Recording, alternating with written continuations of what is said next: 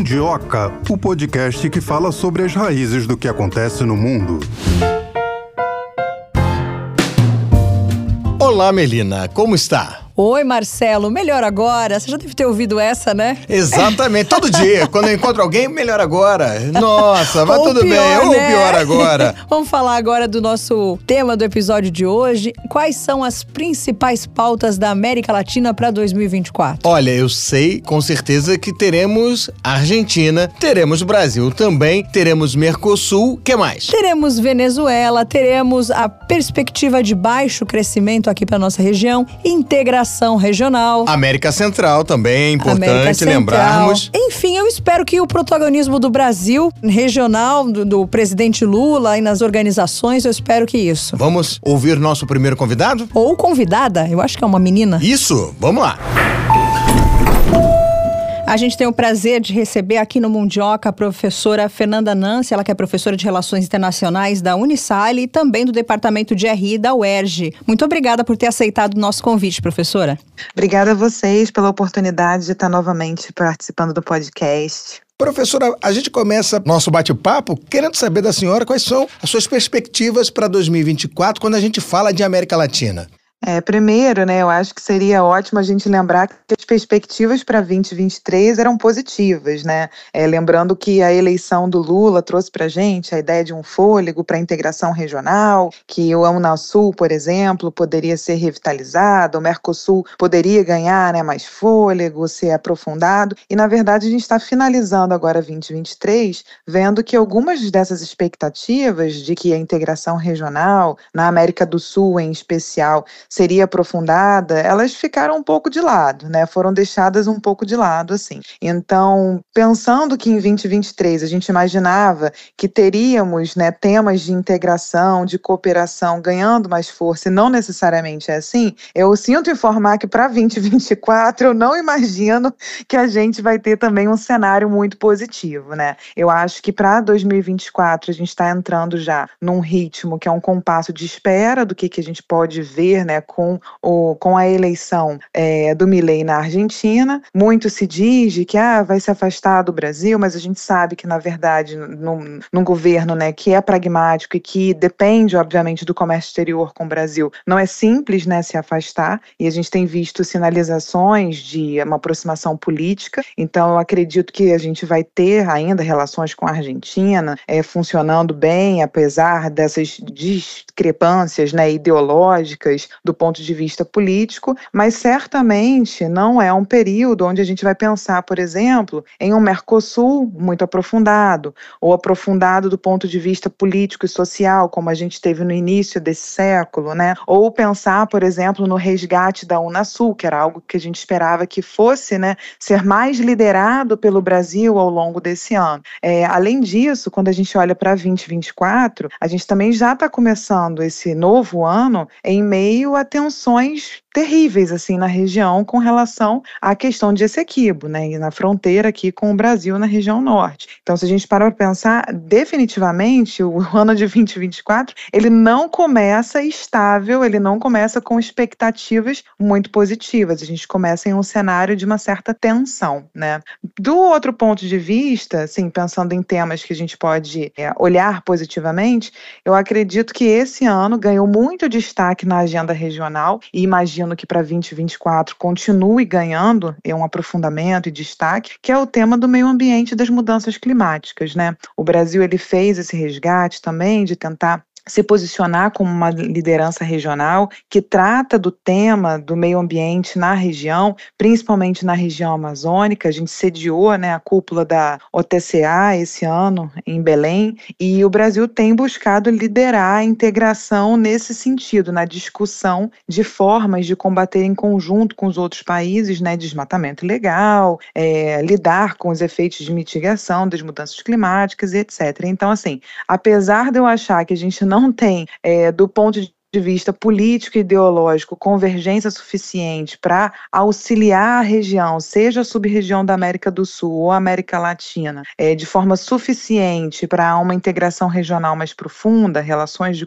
cooperação, eu acredito que do ponto de vista né, da discussão ambiental, a gente tem não apenas o governo brasileiro, mas outros países da região, e aí eu posso falar também, por exemplo, da Colômbia, que tem interesse nessa discussão e nesse aprofundamento. Então, desse ponto de vista, eu acho que a gente vai ter aí o tema do meio ambiente ainda sendo um tema importante e que a gente pode ter boas surpresas em 2024. Vamos lá. A senhora acredita que a eleição do Milei na Argentina possa ter jogado água nas grandes aspirações da América Latina, que era uma delas, né, a integração regional? É, com certeza, eu acredito que sim. Era algo até que a gente estava, né, enquanto analistas de relações internacionais, preocupados mesmo, de que a eleição dele pudesse frear essa, esse ímpeto de maior integração que vinha acontecendo já com o Lula, com o Fernandes. Eles se encontraram algumas vezes ao longo desse ano, firmaram acordos de cooperação mais profunda na relação, né, Brasil, Argentina e tudo mais. Então, assim, a gente, né, analista internacional, tinha mesmo essa preocupação de que poderia colocar um freio eu acho que sim, coloca um freio, mas ao mesmo tempo eu não acho que vai estagnar, né? As relações elas não vão ficar estagnadas, elas não vão ficar paralisadas por conta da eleição do Milley, porque ele tem que ser pragmático, né? E que, que a gente está falando, o Brasil é um parceiro essencial para a Argentina na região. O comércio exterior argentino depende das relações com o Brasil, assim como depende das relações com a China, que também foi extremamente criticada, né, pelo Milley durante seu processo eleitoral. Então ele vai ter que ser pragmático, vai ter que ser comedido em algumas das suas falas, em algumas das suas posturas, mas certamente não vai ser um período fácil para se trabalhar iniciativas de, de cooperação regional, né? Principalmente, né, no que diz respeito a essa dimensão da integração regional mais profunda nas questões sociais. Obviamente, isso não, não é uma expectativa que a gente tem que nutrir para 2024. É, a agenda do Milley não é uma agenda social, é uma agenda neoliberal, é uma agenda da política econômica né, livre.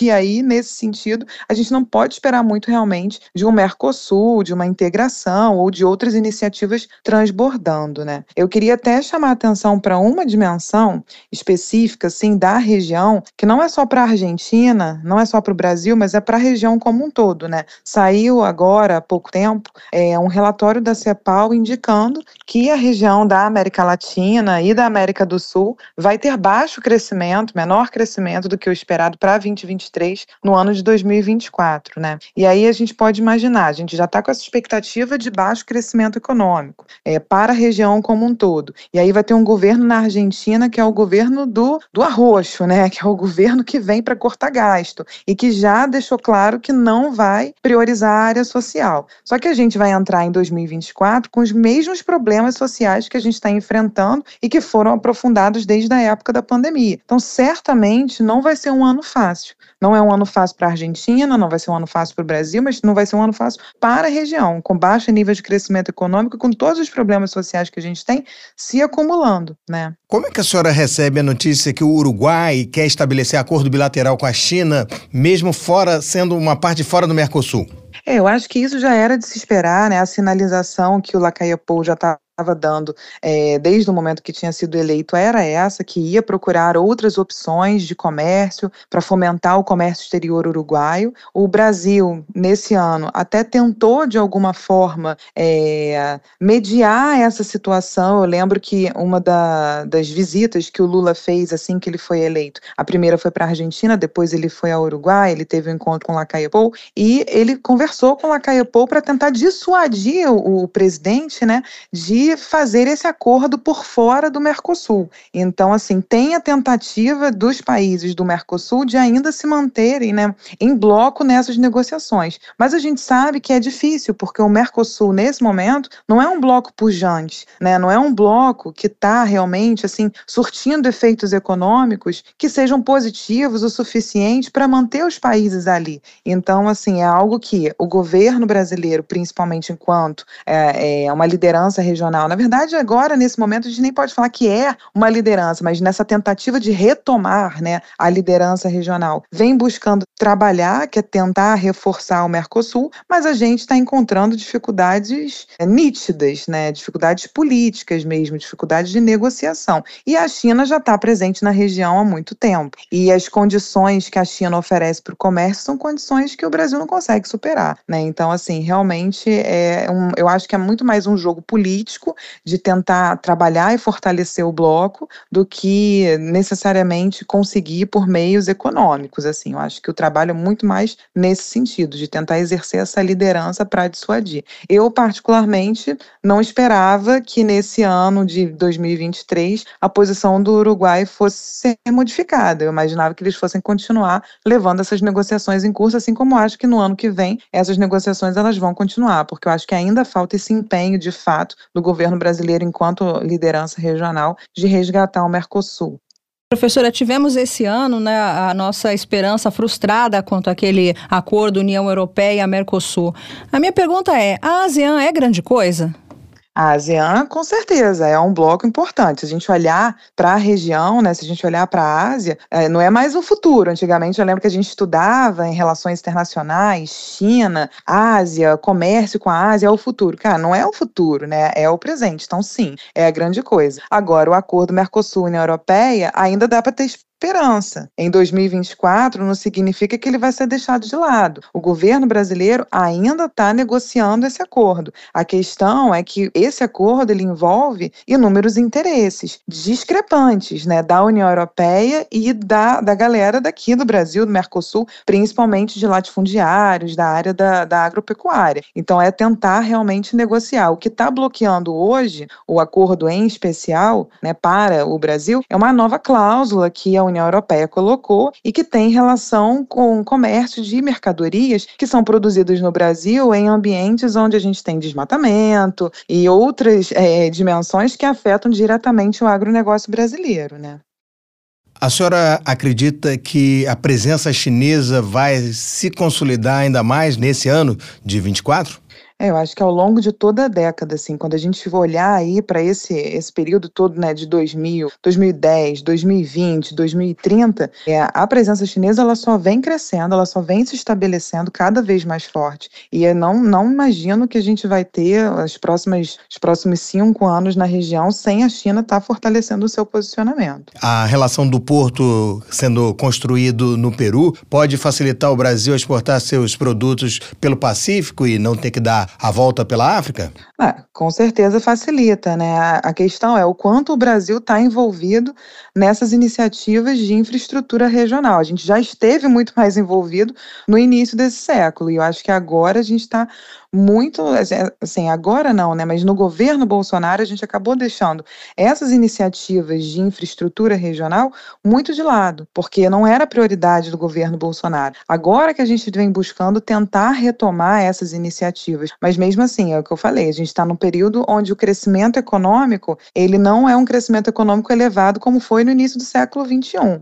A gente vai ter que realmente ver qual vai ser a prioridade do governo brasileiro. Infraestrutura era uma prioridade. Se a gente lembrar, no início do século XXI, a gente teve a iniciativa aqui que era a IRSA, que era uma iniciativa forte de infraestrutura, de integração regional. Essas iniciativas, elas foram se esvaziando, elas foram se perdendo. Recursos financeiros foram parando né, de entrar nessas iniciativas. Então, assim, quando a gente olha hoje, quem é que está chegando com dinheiro, investimento? São os chineses que estão chegando não é só na África, estão chegando na nossa região também. Como é que o Brasil vai lidar com essa outra fonte né, de, de poder, de potência na nossa região? Essa é uma questão importante da gente observar. Professora, e a Bolívia aqui no, no, Mercosul? O primeiro ano da Bolívia no Mercosul, né? É, a gente vai, vai ficar esperando né, os próximos passos com relação a como é que vai ser essa integração da Bolívia no Mercosul. É, já era esperada essa aprovação da entrada oficial da Bolívia, mas assim, efetivamente a Bolívia também não está em um momento de crescimento econômico pujante, está encontrando também uma série de problemas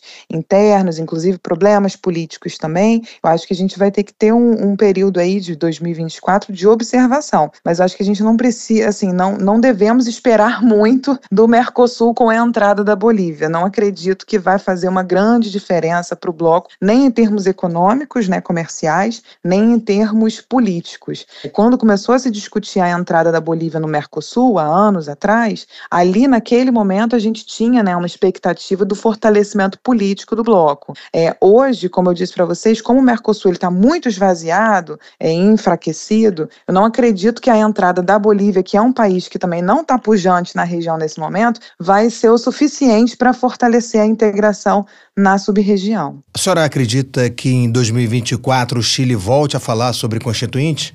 Olha, eu acredito que agora não, né? Em 2024 acredito que não. As duas tentativas elas foram frustradas. Então acredito que nesse momento assim o que vai acontecer é tentar ter um governo estável da Gabriel Boric. Já ficou claro tanto para um lado que é o da esquerda quanto para o outro lado que é da extrema direita que as mudanças elas não não iam passar. Então acho que a tentativa agora é deixar um pouco de lado essa discussão de constituinte e tentar fazer o governo o mais estável possível. Professora, latino latino-americamente falando, se é que a senhora me permite essa brincadeira, quem deve trazer dor de cabeça para o presidente Lula? Além do Milley, claro. Ah, é isso que eu ia falar, né? Quem já está trazendo a dor de cabeça é o Milley, sem sombra de dúvidas, né? Eu acredito que, sinceramente, o Lula, ele tem uma capacidade né, diplomática muito grande, a gente vê isso, né? Ele faz uma diplomacia presidencial muito ativa, ele tem uma boa entrada com os presidentes da, da, da região. Então, eu não acredito que a gente vá ter grandes problemas, assim, na região em termos de relações bilaterais do Brasil. Mas, obviamente, um outro ponto aí de tensão na região é o Nicolás Maduro, né?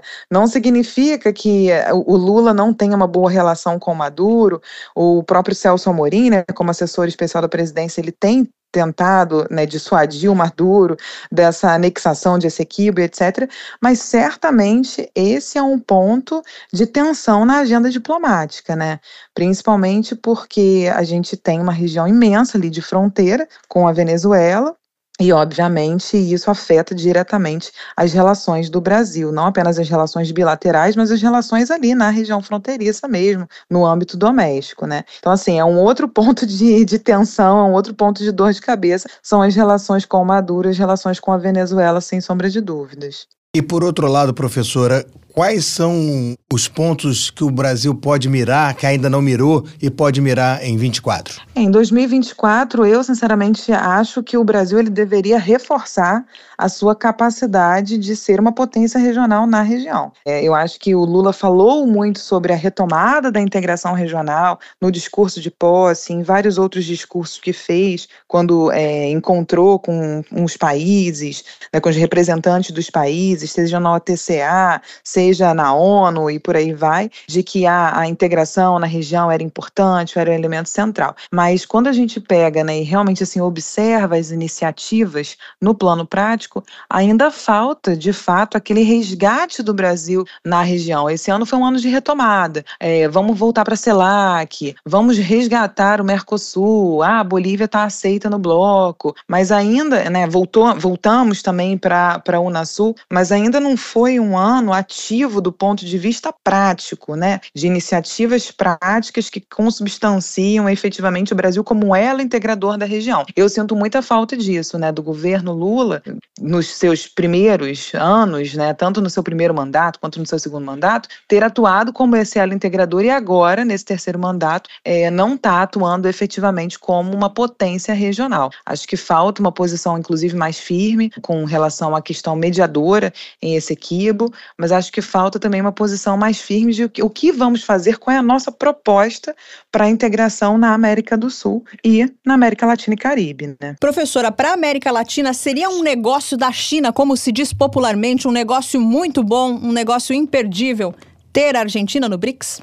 Eu acredito que a entrada da Argentina no BRICS é positivo, sim, principalmente para ajudar a resgatar a Argentina nesse momento que ela está passando, que é um momento de turbulência econômica absurdo, né? Então, a entrada no BRICS, ela seria um facilitador, de certa forma, para maiores investimentos, para uma relação política mais próxima e etc. A questão é que a Argentina entrou numa outra época, né, com o Alberto Fernandes, que tinha uma perspectiva de cooperação, uma perspectiva de defesa do multilateralismo. E o Milley, efetivamente, ele não defende né, o multilateralismo, a aproximação com a China ou a aproximação com o Brasil no plano do discurso. Então, nesse próximo ano, a gente obviamente vai observar como é que vai se dar isso na prática, porque os países eles firmaram a expansão do BRICS, mas efetivamente ainda não começou a funcionar na prática né, esse BRICS ampliado.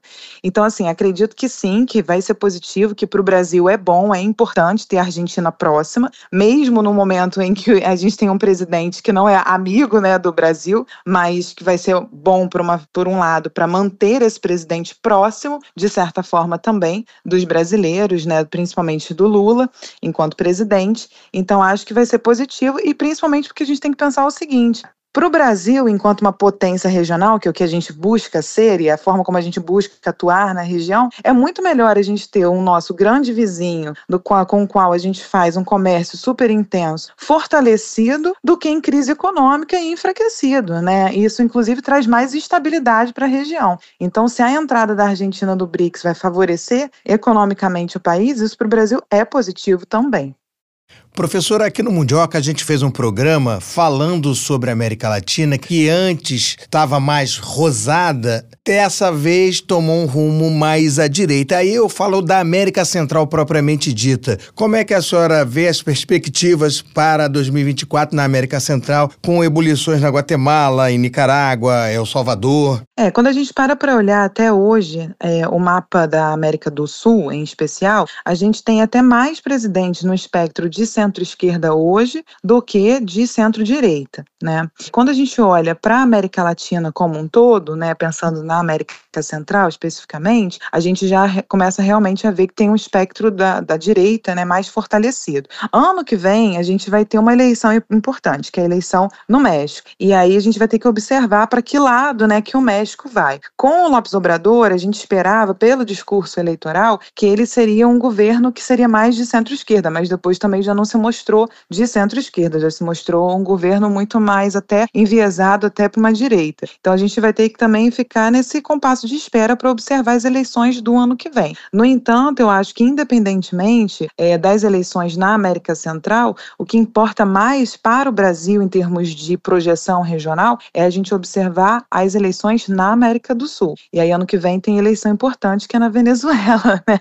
Que a gente está discutindo aí das eleições no Maduro, o Brasil estava até como observador e tudo mais. Então, observar mais, eu acho que aqui a região mais próxima, de fato. De vez em quando eu convido, professora, os nossos entrevistados a fazer esse exercício de bola de cristal. Fizemos um episódio no ano passado falando, como o Marcelo disse, da onda esquerda, agora a onda direita. O que, que a gente espera dessas eleições? Eu queria só lembrar uma coisa que é importante, né? Ano que vem tem uma eleição fora da América Latina, que é nos Estados Unidos. É, essa aí também impacta a todos nós, vai né? Impactar, vai impactar, é, Exatamente. Eu acho que essa é a principal eleição que a gente vai ficar atento, né? Se é o Biden, se é o Trump, se vai vir um outro candidato, enfim. Eu acho que essa é a principal eleição que vai ditar muito dos rumos, assim, do que a gente pode esperar para a região, em termos, inclusive, de multilateralismo e de própria integração regional, do próprio papel da OEA, por exemplo, na crise com a Venezuela, né? É, e a Guiana, enfim. É, então, essa eu acho que é uma das principais eleições aí que a gente deve esperar e, e observar com cautela e atenção. É, em termos de bola de cristal, eu sempre digo, é muito difícil, né? A gente nunca ia imaginar, por exemplo, que a gente ia terminar o ano de 2024 com a Venezuela efetivamente falando do que de anexação de Essequibo, porque já é uma questão que se discute há muitos anos, a gente acompanha essa discussão há anos, efetivamente, no Observatório Político Sul-Americano, no IESP. Eu lembro que todas as reuniões que a gente fazia lá, a gente falava, nossa, e a Venezuela falou sobre não sei o que com a Guiana, e a Guiana respondeu XYZ. E a gente não imaginava que o negócio ia escalar dessa forma. Então, assim, esse exercício de bola de cristal é muito legal para quem pergunta, mas para quem responde é sempre uma tarefa muito árdua, muito difícil, né? Mas eu acho que o que a gente vai precisar ver realmente é os caminhos que a gente vai seguir a partir principalmente dessas eleições nos Estados Unidos. A chegada do Trump vai trazer para a região, de novo, mais dificuldade, porque o foco dele definitivamente é America First, não é cooperação com a região. Então, esses recursos, por exemplo, para cooperação ambiental, Fundo Amazônia, né, que o Biden veio prometendo, é, essa agenda de defesa da democracia, que foi uma agenda importante também, que os Estados Unidos buscou né, liderar esse ano. Lula, inclusive, buscou fortalecer essa agenda de defesa da democracia na região com o Biden e tudo mais. Isso se perde. Por outro lado, se a gente tem a manutenção de democratas né, na presidência, a gente tem uma maior facilidade para pensar no multilateralismo na região e para pensar na América Latina tendo um lugar ali na política externa americana. Mesmo com a chegada da China, como a China vem chegando, a senhora acha que a influência Yankee vai diminuir ou vai aumentar? É, já diminuiu bastante, né? Já diminuiu consideravelmente nesses últimos anos com a chegada da China. Tanto é que essa é uma preocupação do governo americano e não foi à toa que o Trump se envolveu na guerra comercial, né, com os chineses. Mas eu acredito que para os próximos anos, independentemente de serem republicanos ou serem democratas, a presença chinesa na região ela só vai continuar se estabelecendo e cada vez mais. Mas a senhora enxerga isso como algo positivo, a presença chinesa? Porque com os chineses vem também é, a infraestrutura, né? Eles têm investido nisso. É, eu particularmente acredito que é muito importante que a gente diversifique as nossas relações exteriores, né? Eu não acho que é positivo para o Brasil e nem para nenhum outro país da região se tornar dependente da China. O que a gente vê hoje com cautela é efetivamente que o Brasil, por exemplo, ele tem uma dependência estrutural do comércio exterior com a China. Então, essa é uma questão para a gente, essa é uma questão que a gente precisa se preocupar, a região precisa se preocupar. Mas eu acho que a presença da China ela é importante exatamente para liberar o Brasil e os outros países da região de uma outra dependência estrutural de todo um século que a gente viveu, que era a dependência dos Estados Unidos. Mas o ideal, efetivamente, é o quê? É que exista investimento né, no setor produtivo, é que exista investimento que o Brasil não fique refém da tecnologia, do, de produtos de alto valor agregado do, do mundo desenvolvido, do, de outros países. E o que a gente vê hoje no Brasil é que falta essa política industrial, essa política de desenvolvimento efetivamente forte, de longo prazo. Né? A gente vê é, a importância de commodities, da agroexportação na economia brasileira. Isso só nos torna mais dependentes efetivamente do comércio, por exemplo, com a China. Então, acho que é uma preocupação mas eu acredito que é muito positivo a gente ter outros países disputando seu lugar na região, no comércio exterior regional, outras iniciativas de infraestrutura. E aí, só lembrando, né, a gente não está falando só das relações de Brasil, China, Estados Unidos, a gente está pensando também na própria União Europeia. O acordo Mercosul-União Europeia é um acordo exatamente para reforçar a presença dos europeus na região também. Então, tem outros polos de poder que são viáveis, que são possíveis e que o Brasil deve explorar no sentido de parcerias estratégicas. Se o nosso olhar é para parcerias estratégicas, isso é muito positivo. O que não pode ser é a gente se tornar efetivamente dependente dessas relações. Falando em parceria com a União Europeia, a senhora acredita mesmo que ela ainda saia? É, eu acredito que no ano que vem a gente vai ter boas negociações ainda sobre isso. Acredito que é um acordo que pode sim sair. Não é fácil, né? A gente está falando aí de 20 anos de acordo, né? São negociações que levam 20 anos. Mas eu acredito que sim, que existe esse interesse. E o Lula, em diversas ocasiões, em encontros com é, autoridades europeias, ele retoma esse assunto. E ele retoma sempre nas bases de que o acordo ele tem que ser benéfico para os dois lados. Da forma como está sendo proposto hoje, está sendo muito mais uma imposição né, do que os europeus eles querem, com as cláusulas e etc., do que atendendo às necessidades dos países sul-americanos. Mas eu acredito que sim, existem setores que têm interesse em manter o acordo sendo negociado e que ele pode sair. Não digo que no curto prazo, tá? Mas acredito que em médio e longo prazo, sim, tem a chance. Tá certo. A gente conversou com a Fernanda Nancy, que é professora de Relações Internacionais do Uninassale, também do Departamento de RI da UERJ. Muito obrigado pela sua participação. Vamos esperar o que vem por aí pela frente nesse 2024, professora, para depois, quem sabe, a gente voltar a conversar para falar. Obrigada pelo convite, pessoal. Um ótimo ano para vocês. Para a senhora também, um abraço. Tchau, tchau. Acertou você ser uma menina.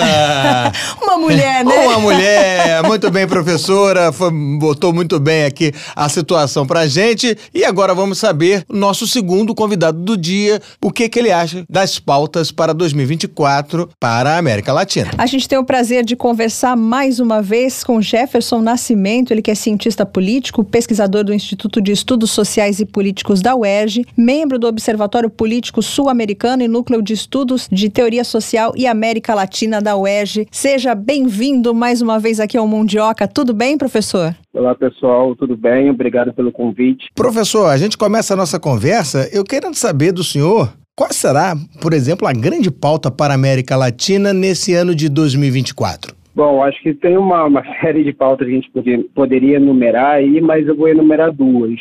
Eu acho que. É, Pode Venezuela... enumerar mais se quiser. Pode enumerar mais. vamos, é, bom, vamos começar pela Venezuela. Eu acho que a Venezuela é um caso interessante porque vai. A, bom, espera que vai haver eleições, né? Há uma expectativa de que haja eleições competitivas, já que vem tendo algumas negociações entre a Venezuela e os Estados Unidos com o, a suspensão de algumas sanções. E isso é importante porque a Venezuela ela é um país é, que vem tendo um protagonismo muito importante ao longo do século XXI na América Latina, é, sobretudo ao longo dos governos é, de Hugo Chávez. A Venezuela teve um papel é, preponderante no, nos movimentos de integração, tanto em relação aos países do Caribe, é, criando instituições como Petrocaribe ALBA, mas também é, instituições é, voltar, é, mecanismos de, de, integração com os países do Cone Sul. A Venezuela aderiu ao Mercosul ao longo dos governos de Hugo Chávez e, além disso, também teve um papel preponderante nas organizações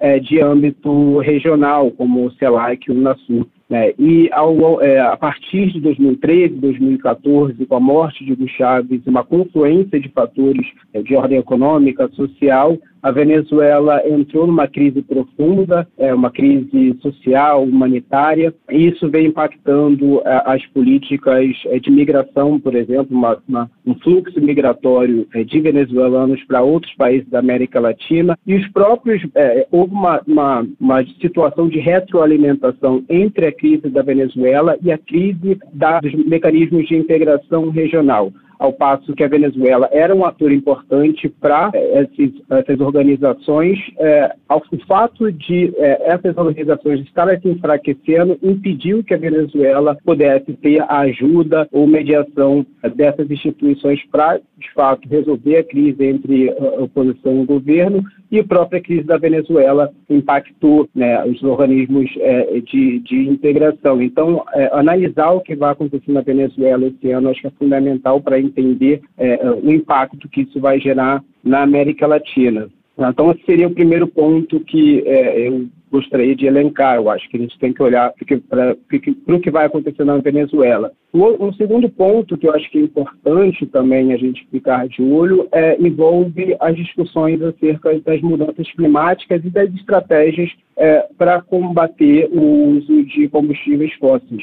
Viu algumas divergências que ficaram evidentes na cúpula da Amazônia esse ano entre o governo, entre o presidente Lula e o presidente Gustavo Petro na Colômbia. Né? O, o, Lula tem tido algumas posições é, dúbias em relação ao uso de combustíveis fósseis, apesar de ter é, a Marina Silva como uma ministra, uma figura icônica e ter um discurso muito em favor né, de uma transição energética justa, o Brasil é, vem discutindo a possibilidade de explorar petróleo na Amazônica, Amazônia, é, na, na, região amazônica, né, o que é uma contradição. Houve recentemente a polêmica sobre a possível participação do, do OPEP+, né, uh, isso durante a COP, e também houve esses leilões que, que ocorreram é, da Agência Nacional de Petróleo, ou seja, alguns, digamos, umas é, contradições que precisam aí ficar mais evidentes, porque é, já o, o, presidente da Colômbia, Gustavo Petro, vem tendo um discurso mais firme em favor da eliminação do uso de combustíveis fósseis,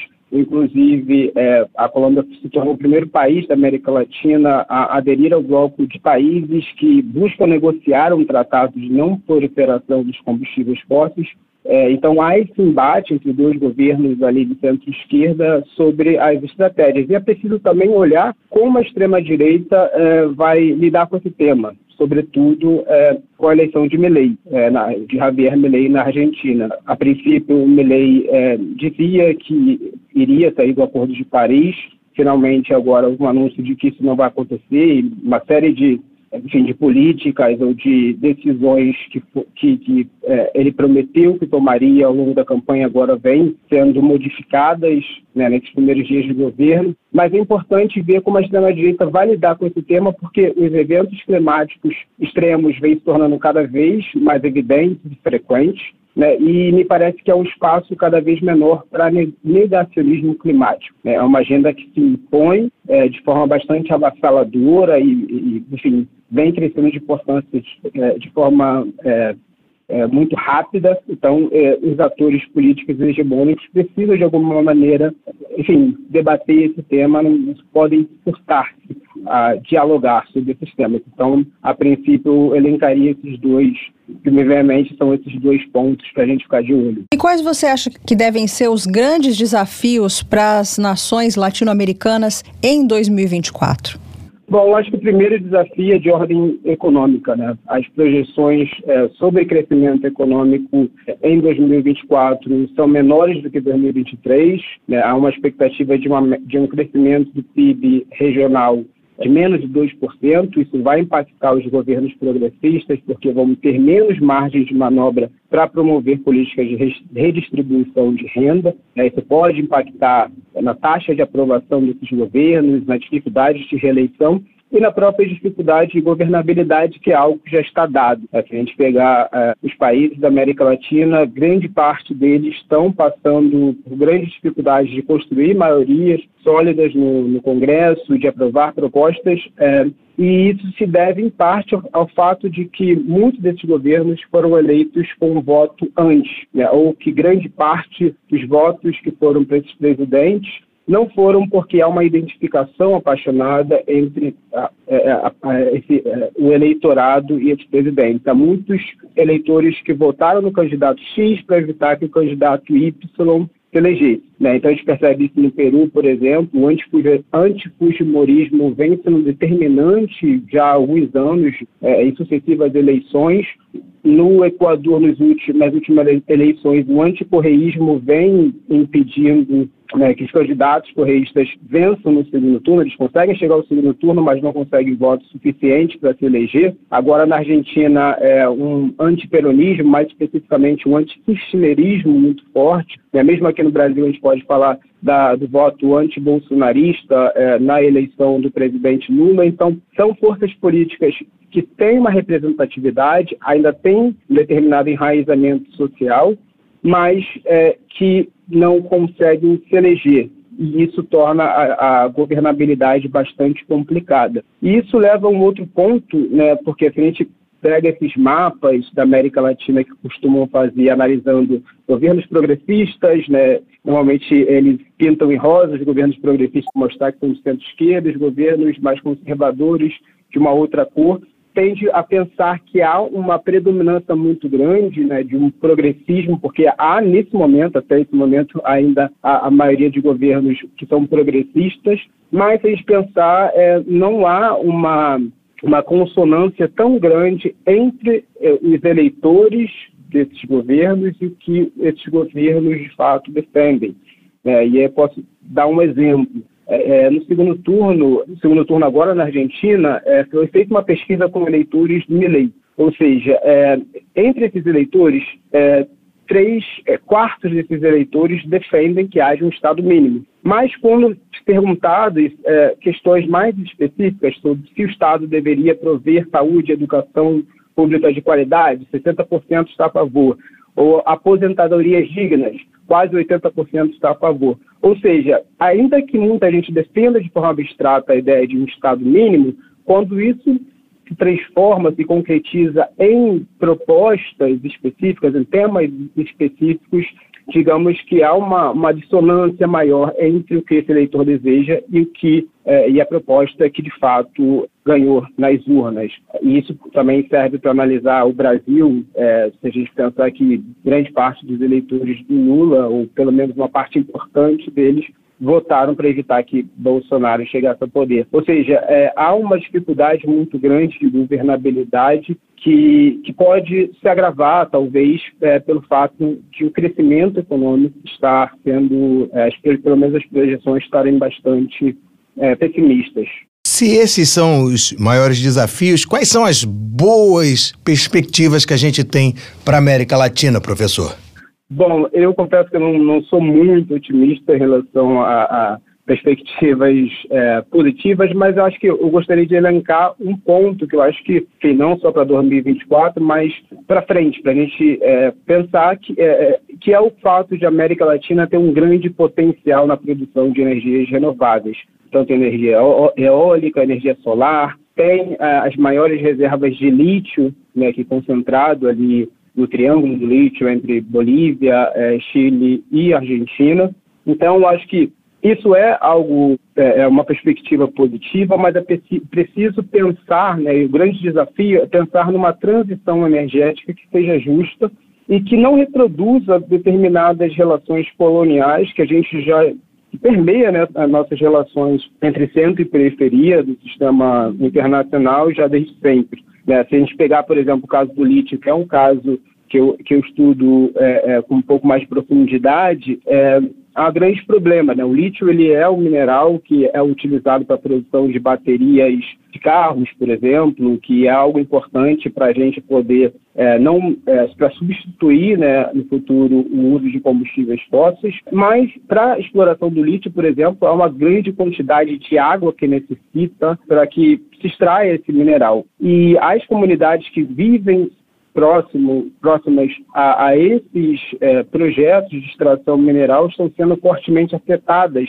por, por, pela exploração do lítio. Né? Então, há casos é, de, de, escassez de água, de contaminação da água dessa população, que em sua maioria são comunidades indígenas. Né? Eu acho que o caso que, que vem ganhando bastante repercussão é o caso da província de Jujuy, na Argentina, né, onde é, as comunidades vêm, são comunidades extremamente organizadas que vêm contestando né, é, toda a política é, de exploração do lítio e toda é, a repressão que vem sendo feita aos movimentos sociais com reformas da Constituição da província para evitar que esses manifestantes se expressem, ou seja, é preciso também que esse processo de transição energética é, inclua ouvir essas comunidades que vão ser mais afetadas, porque não basta você pensar apenas lá na frente na substituição dos combustíveis fósseis, se isso também está afetando aqui no presente essas comunidades. É, e Sobre o lítio ainda, uma outra discussão importante é a possibilidade ou, ou as estratégias que vão ser feitas em relação à industrialização do lítio em território latino-americano, né? porque para a gente romper com esse paradigma e essa, essa, esse histórico de países exportadores de matéria-prima. A gente precisa pensar também em produzir baterias aqui no nosso território e exportar produtos de maior valor agregado. Essa é uma discussão super importante porque, em grande medida, as empresas que vêm investindo na transição energética, que estão atuando nesses projetos, são empresas que já investem em combustíveis fósseis, ou seja, não há uma grande diversificação das corporações que estão lucrando com a venda desses minérios. Né? Então, eu acho que são, eu acho que é uma boa perspectiva pensar que a América Latina tem esse potencial grande, mas também é, isso traz outros desafios que precisam estar na pauta de discussão e é preciso ouvir as comunidades que estão sendo afetadas. Quais são os gigantes que o presidente Lula vai ter que matar no âmbito internacional aqui da América Latina em 2024? Eu entendo que o ano de 2023 é, foi um ano de retomada da posição do Brasil como um ator, uma liderança importante na América Latina e como um ator relevante nos fóruns internacionais. Acho que ao longo do governo Bolsonaro praticamente o Brasil se virou de costa para a América Latina e perdeu essa relevância, houve um rompimento dessa posição histórica que o Brasil tem de ser um ator relevante é, nas relações internacionais. Para 2024, eu diria que é, é preciso definir melhor quais são as prioridades da política externa brasileira. Eu acho que essa questão em relação aos combustíveis fósseis é um exemplo das contradições ou da, dessa posição dúbia do Brasil que precisa estar mais bem definida. Eu acho que também precisa haver um alinhamento maior entre a, os discursos do presidente com a posição de Itamaraty para evitar polêmicas que atrapalham mais do que ajudam. Por exemplo, algumas falas é, sobre a Venezuela que foram feitas pelo presidente Lula ou sobre a guerra da Ucrânia que eu acho que podem ser evitadas. Né? Evitar essas polêmicas que, de fato, é, é, desviam o foco e estabelecer também, como eu disse, a prioridade. Qual é o foco, de fato, da política externa brasileira? Eu acho que é preciso dar um passo além do que simplesmente retomar uma posição anterior a partir de agora. Professor, o senhor chegou a falar em polêmica. Eu acho que um tema polêmico este ano e talvez nos próximos anos será Javier Milei. Como é que o senhor encara o governo que vai se desenhando para a Argentina? Bom, se a gente comparar o que Milei prometeu na campanha, o que vem sendo construído já nesses primeiros dias de governo, até antes mesmo dos primeiros dias de governo, né, há uma mudança no tom, mudança radical no tom do discurso. Né? Há um abandono é, em relação a pautas mais polêmicas de é, voltadas para o costume, é, que, o Milley tem, como, por exemplo, é, as pautas é, relacionadas a negacionismo climático, é, questões relacionadas à comunidade LGBT e tudo mais.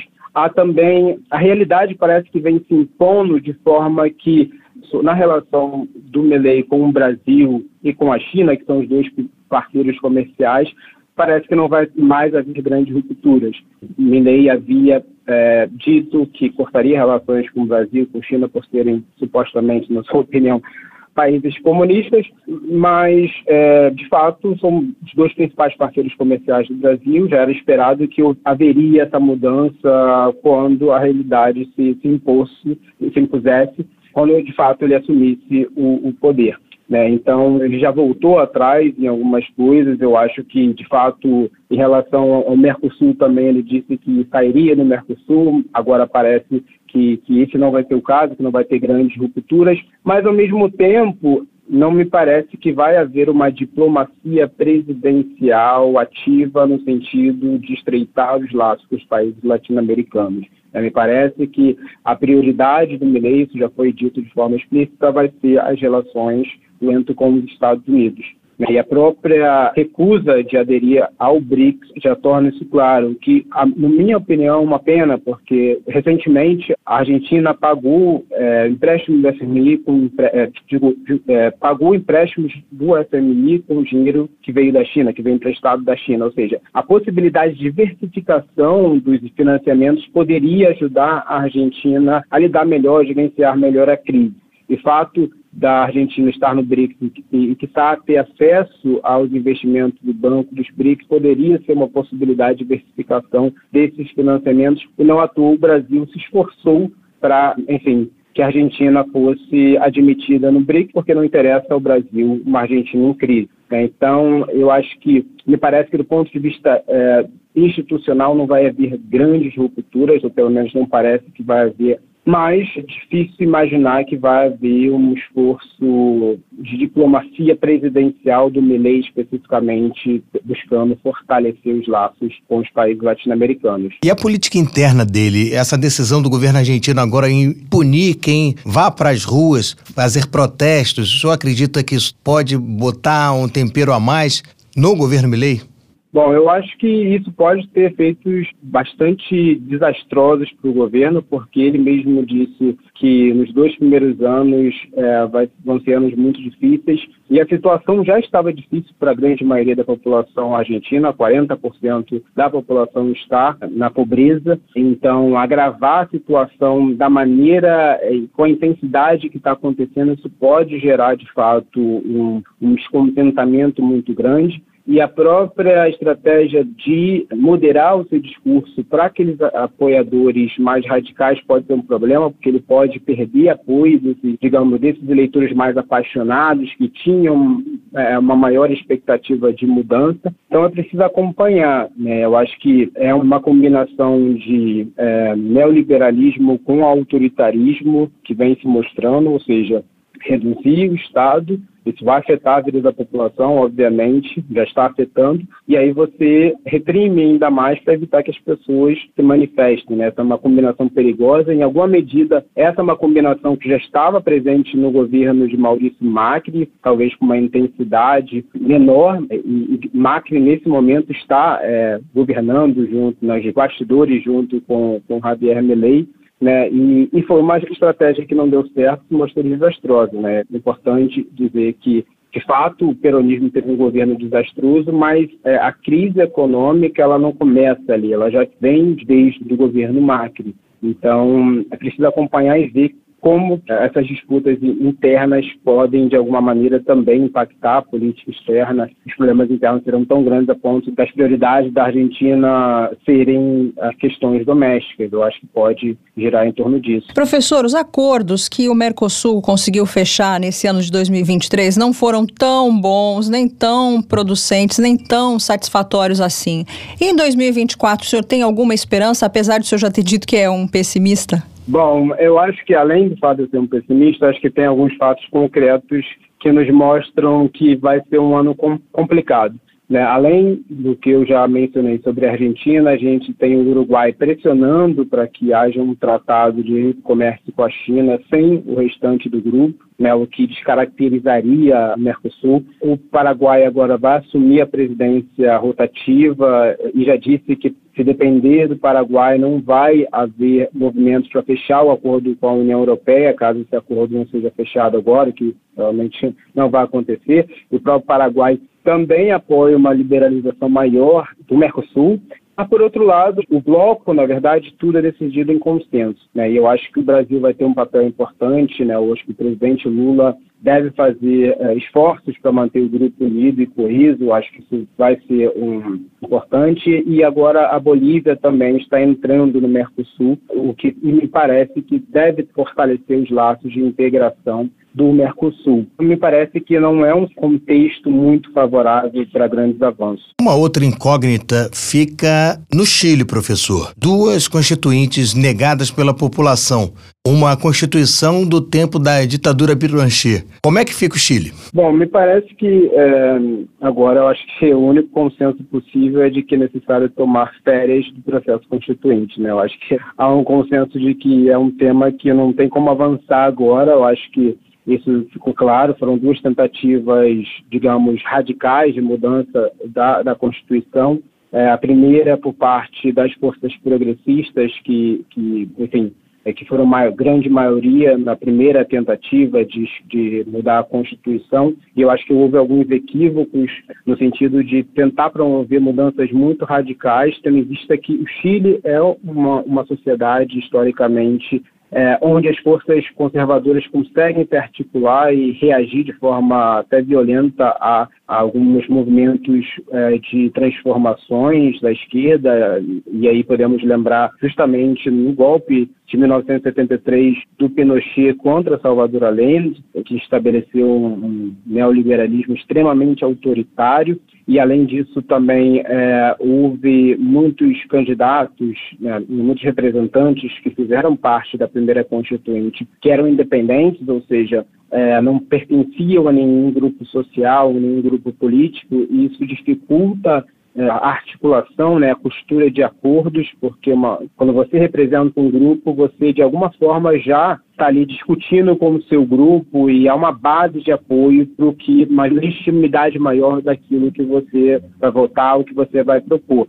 Então, houve uma atomização muito grande do processo decisório e isso dificultou é, essa costura com a sociedade civil. E, além disso, a extrema-direita também usou de estratégias bastante antidemocráticas. Eu acho que uma, uma enxurrada de fake news que, enfim, fizeram que grande parcela do eleitorado se sentisse com medo de, de votar em favor da, da Constituinte. O segundo texto já foi dominado pelos conservadores de direita e isso e, e foi, foi, foram propostas é, medidas ainda mais reacionárias que a Constituição vigente, que é a Constituição que foi aprovada lá na ditadura do Pinochet, que tem elementos ainda resquícios extremamente autoritários e bastante neoliberais. Ou seja, foram duas tentativas, digamos, de mudança radical, cada uma para um lado do espectro político, e o resultado foi que é, o processo constituinte parece estar perdendo, for perdendo força. Então,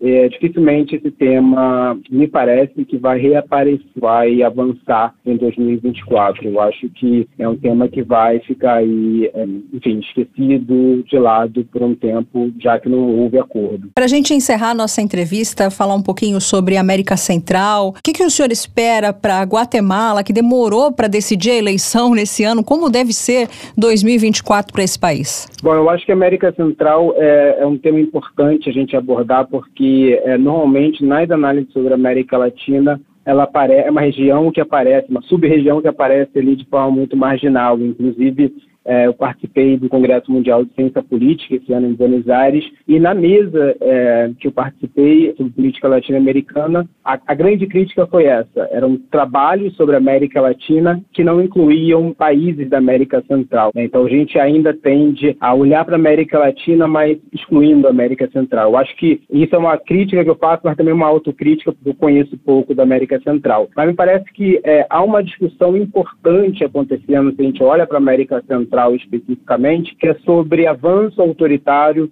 e regressão democrática. Por um lado, aparece a Nicarágua, que vem ganhando repercussão, sobretudo porque a direita, sobretudo a extrema-direita, vem tecendo críticas muito fortes ao governo de Ortega e, de fato, a, a enfim, uma, série de violações de, de direitos humanos né, e atrocidades que vêm sendo cometidas, e mas que uma parcela importante da esquerda ainda se sente um pouco incômoda em emitir opinião sobre a Nicarágua, que é um regime que, a meu ver, não tem muito o que se defender. Mas, por outro lado, há também movimentos de regressão democrática em países governados pela direita, como o caso de El Salvador, governado por Nayib Bukele. Há uma política de encarceramento em massa de pessoas sem ordem judicial, uma série de inocentes presos, sem nem haver uma ordem judicial para isso, uma série de denúncias de torturas que vem acontecendo nesse sistema prisional. Há expurgo de juízes que foram opositores ao governo de Bukele também, mas isso ainda vem ganhando pouca repercussão. Né? Me parece que o caso de Nicarágua vem ganhando uma repercussão maior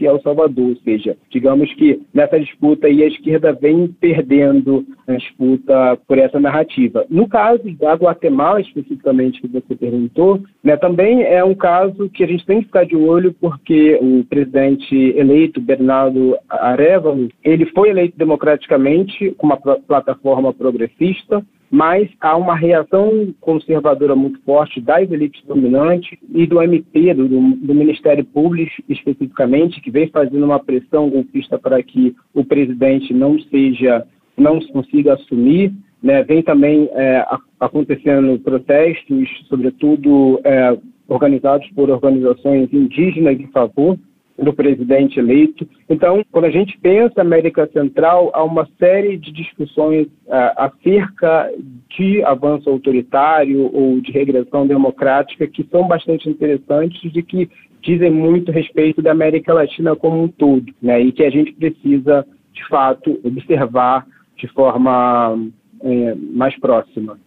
Tá certo, a gente conversou com o professor Jefferson Nascimento, ele que é cientista político, pesquisador do Instituto de Estudos Sociais e Políticos da UERJ, membro do Observatório Político Sul-Americano do Núcleo de Estados de Teoria Social e América Latina, também da Universidade do Estado do Rio de Janeiro. Professor, foi um prazer tê-lo conosco aqui no Mundioca, falando sobre a América Latina. Ok, eu que agradeço, obrigado pelo convite, um abraço. Obrigada, professor, um abraço, tchau, tchau. Obrigado, menina, tchau, tchau tchau. Então, Mel, é isso. É isso. Então, bora pro mundo bizarro, né? Nada mais a dizer. Mundo bizarro. Melina, escuta essa só que eu vou te mandar. Um homem está lutando pela guarda da filha após ser falsamente informado pela ex que a criança havia morrido. Na verdade, a mãe da menina, que fará dois anos agora em janeiro, tinha dado a filha para adoção. Ah, não. Brandon Martelles disse que está travando uma batalha legal na Flórida, nos Estados Unidos, por sua filha, a Mia, depois que a mãe da menina cortou relações com ele e, para cortar qualquer contato, disse que a criança havia morrido. Foi o que alegou o advogado do Brandon. O advogado da acusação, né? A, a televisão americana, o Martelles disse que ficou sabendo que a filha tinha morrido no nascimento, olha só. E numa foto, ele aparece com uma das mãos na barriga da mãe da criança com quem tinha um relacionamento que ele considerava instável.